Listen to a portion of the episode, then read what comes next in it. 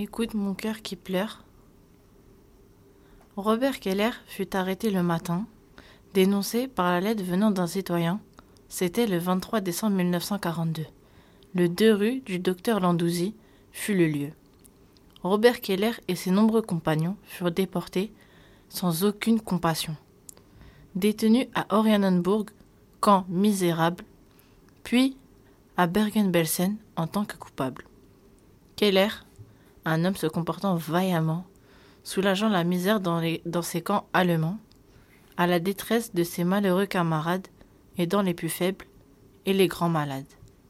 Atteint du typhus, une maladie infectieuse, il entra au bloc sanitaire pour cause douloureuse. Ce malheureux dernier mourut tragiquement, laissant derrière lui une femme et ses quatre enfants.